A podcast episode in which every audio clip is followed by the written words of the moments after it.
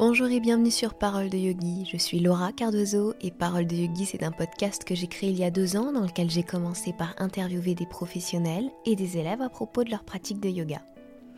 Depuis quelques mois seulement, je vous partage seul des pensées, des définitions, des expériences sur cette discipline que j'enseigne. Cette année, les épisodes sortiront tous les samedis à 10h et si vous appréciez le podcast, je compte sur vous pour le faire découvrir en partageant un épisode qui vous a plu en vous abonnant ou en donnant 5 étoiles sur Apple Podcast.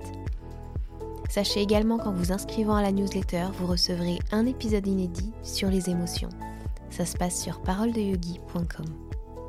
Alors pour cet épisode, j'ai beaucoup beaucoup réfléchi. D'ailleurs, vous avez certainement remarqué que la semaine dernière, il n'y avait pas d'épisode pour Parole de Yogi. Euh, parce que je ne savais pas de quoi parler ou je ne savais pas comment en parler. Et puis cette semaine, j'ai deux sujets qui me sont tombés dessus et hum, voilà, il a fallu faire un choix et cette semaine, je vais vous parler de vulnérabilité. En fait, je vais vraiment dédier un podcast à ça parce que j'ai l'impression que c'est l'un des messages principaux de l'ensemble du podcast.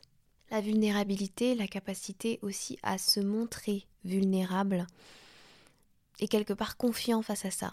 Aussi bien si on est prof que si on est élève, je pense que c'est encore quelque chose de très tabou et de mal vu, alors que la pratique du yoga nous l'enseigne, et je dirais pas nous le demande, mais nous demande en tout cas d'être attentif et d'être attentif pardon, à ces, à ces parts de nous qui sont parfois en souffrance, qui sont parfois mal.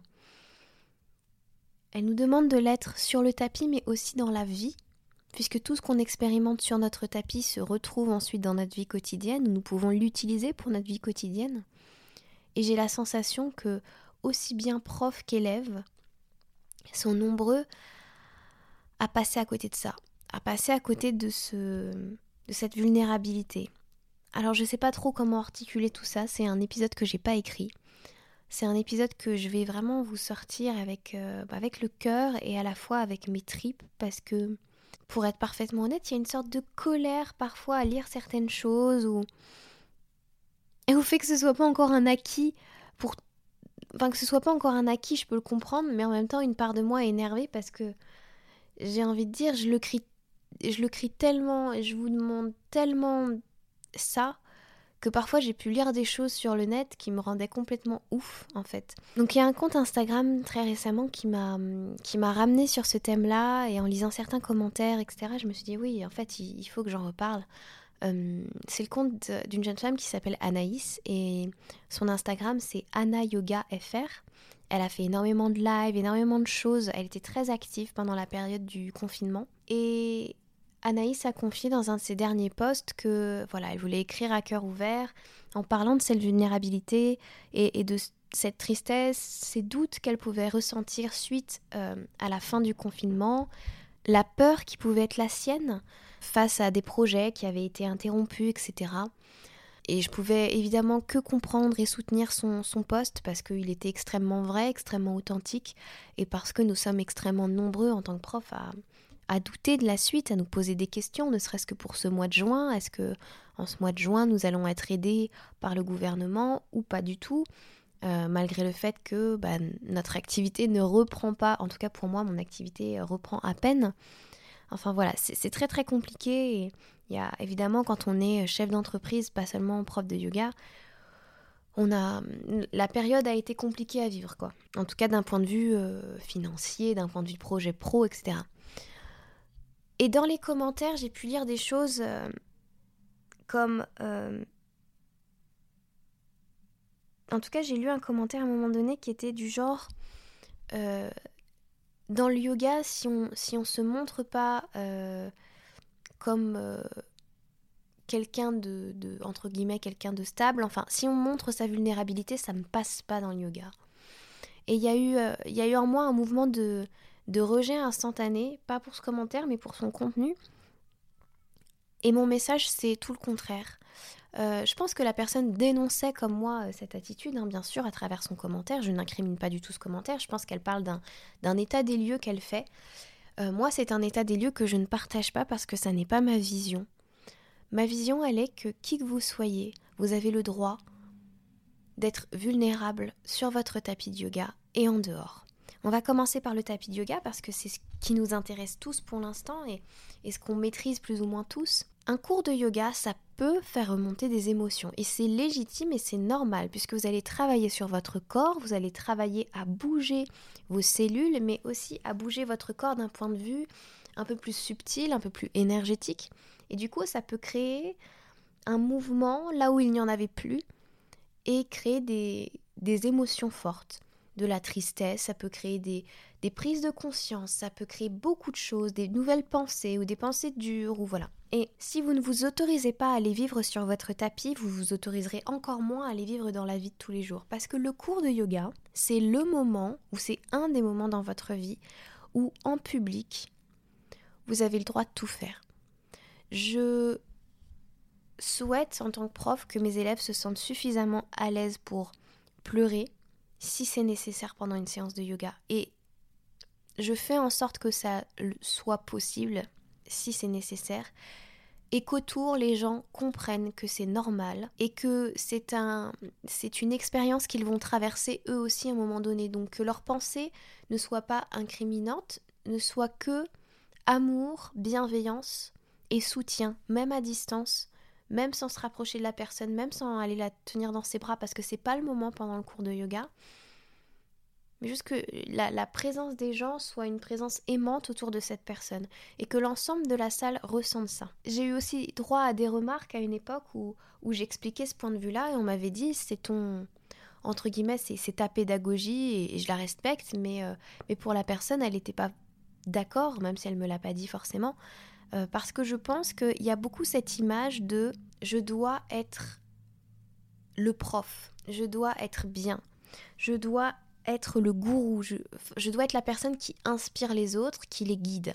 Et donc dans ce moment où je les guide, je n'ai pas le droit de flancher. C'est un point de vue que j'entends et, que j'ai entendu même chez une jeune femme que j'aime énormément, qui s'appelle Joséanne euh, et qui a un podcast qui s'appelle Le Phare et elle parlait des méditations et des retraites qu'elle faisait, qu'elle animait, et c'était, elle sentait que c'était des moments où, où elle-même ne pouvait pas traverser la chose comme une expérience, mais comme un guide. Et je peux entendre ça, mais une part de moi, en fait, se refuse à mettre cette différence entre l'élève et moi. Ce n'est pas parce que j'ai le savoir sur ce point donné, qui est euh, la séance de yoga et l'endroit où je veux les amener, que moi-même je ne suis pas en train de faire la traversée avec eux, en fait parce que je suis en train de leur donner cours. Je le fais pas avec la même intensité que eux le reçoivent, mais je suis aussi en train de traverser un truc. Et en tant que prof, si vous ne donnez pas, entre guillemets, l'exemple, ça peut être l'exemple de la posture, mais c'est aussi l'exemple de l'attitude en général à avoir avec les gens. Si vous ne donnez pas l'exemple de laisser vos émotions s'exprimer sur le tapis aussi quand c'est nécessaire, eh bien les gens déjà ne se sentiront peut-être pas capables de le faire avec vous en fait, ne se sentiront pas forcément capables de le faire en même temps ou, ou à votre cours. Si vous-même vous êtes toujours ou vous vous présentez toujours comme une personne au-dessus de tout ça. Ça, c'est pour le tapis, c'est pour les profs comme pour les élèves. Ne, ne faisons pas semblant de ne pas être touché par, certaines choses, ne faisant pas euh, semblant d'être toujours parfait, ne faisons pas semblant de d'avoir une vie rêvée de prof de yoga parce que c'est tellement pas vrai. Euh, c'est oui, c'est un rêve pour moi, c'est un rêve réalisé chaque jour d'être prof de yoga. Je suis heureuse de ces choix, mais ça veut pas dire que tous les jours c'est facile. Euh, donc voilà, c'est soyons des humains, ne soyons pas des gourous en fait. C'est en fait pour moi, après avoir vu euh, ce fameux documentaire sur euh, le yoga Bikram euh, sur Netflix dont je vous avais fait un épisode spécial, pour moi en fait cette posture d'être toujours au-dessus de tout et d'être le gourou et d'être le sachant, etc., elle peut être extrêmement dangereuse pour vous comme pour vos élèves. Parce que vos élèves vont vous idolâtrer pour vont se faire des idées sur ce que vous êtes et sur ce qui vous traverse et sur comment vous vivez les choses. Et vous, euh, dans le même temps, vous participez du coup à donner cette image-là à vos élèves. Et vous participez à prendre une emprise consciente ou inconsciente sur eux. Et c'est tout ce qu'ils ce qui, à mon sens, est dangereux dans le yoga et amène à des dérives, quel qu'il soit, que ce soit un homme ou une femme, etc., que vous ayez en face de vous, que vous ayez comme prof. Ne vous présentez pas comme gourou et ayez l'humilité de reconnaître que en fait on n'est que des hommes et yogi c'est dans mon titre mais je sais que je suis pas une yogi au sens pur du terme. Je sais que je suis pas un gourou. J'ai plaisir à vous inspirer par ce que je vous transmets, par les prises de conscience que j'ai, etc. Si ça vous touche, tant mieux. Mais c'est pas pour autant que je, je m'érige comme un gourou du yoga. Et je pourrais avoir peut-être 100 fois plus, 20 000 fois plus de connaissances que là maintenant. Je pense que mes proches veilleraient à ce que ça reste une vérité, à rester humain en fait, et à prendre conscience que notre humanité, c'est ce qui nous rapproche.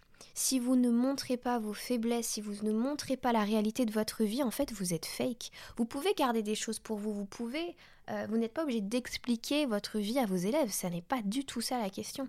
Mais vous pouvez dire que vous avez des émotions. Vous avez le droit de dire que votre métier est difficile vous avez le droit d'expliquer euh, la difficulté de ce métier, les doutes que vous ressentez. Et donc ça, c'est quelque chose qui va avoir lieu donc sur le tapis, les doutes sur votre pratique. Enfin, encore une fois, vous êtes humain en fait. Et sur les réseaux sociaux, pour moi, c'est encore plus vrai. Et si vous ne voulez pas d'un yoga comme moi, en fait, si vous ne voulez pas d'un yoga qui soit parfait, qui soit l'image parfaite, magnifique euh, de la posture de yoga, des vacances merveilleuses à Bali, de parce que c'est pas votre réalité, et bah partagez votre réalité, soyez vrai sur vos réseaux, ayez le courage de montrer que parfois ça va pas. Cette vulnérabilité, elle nous rend humains et elle nous aide à nous connecter les uns aux autres. Elle nous aide aussi à nous prendre dans les bras et à être moins dur avec nous-mêmes et avec les autres plus vous allez expérimenter votre droit à être vulnérable, moins vous allez être naturellement dur envers vous-même, moins vous allez être exigeant et vous allez reconnaître que vous ne pouvez pas aller dans la perfection et même dans votre désir de bien faire, parfois vous ferez des erreurs et parfois vous serez pas bon et et parfois vous, vous ferez mal à quelqu'un et il faudra ouvrir votre cœur et lui présenter lui présenter des excuses. La vulnérabilité, c'est c'est le cœur en fait, c'est pas la faiblesse. C'est la force du cœur, la vulnérabilité. Et je pense qu'aujourd'hui, on a eu tellement de, de messages en mode se montrer vulnérable, c'est se montrer faible. De, des choses du genre une femme ne doit pas montrer ses larmes, par exemple. Une femme ne doit pas pleurer devant un homme. Je ne sais pas si vous avez déjà entendu beaucoup ça, euh, c'est des trucs qu'on peut lire parfois, notamment dans le monde du travail. Une femme ne doit pas pleurer devant un homme parce que euh, euh, ça la rabaisse, etc. Elle va être vue que par le prisme de ses émotions. Mais c'est de la connerie. Si vous avez envie de pleurer au boulot, vous pleurez au boulot. Si vous avez envie de dire à quelqu'un, écoute, là tu m'as blessé, mais dites-le, ne faites pas comme si les choses n'avaient pas, pas existé en fait en fait se couper de sa vulnérabilité, se couper de ses zones de faille, ses zones de douleur, ses zones c'est se couper de la vraie vie. C'est se couper en tout cas d'une partie de la vie. C'est se couper de votre réalité.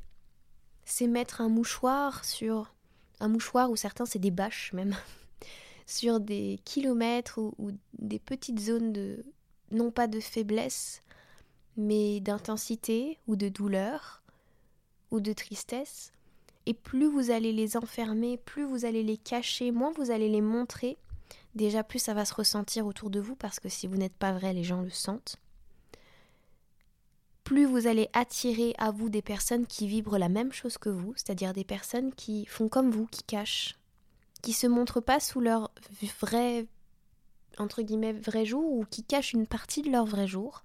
Et au contraire, si vous commencez à vous montrer vulnérable, vous allez voir les gens en face de vous qui ne vont pas vous attaquer pour ça, mais qui vont vous aimer davantage.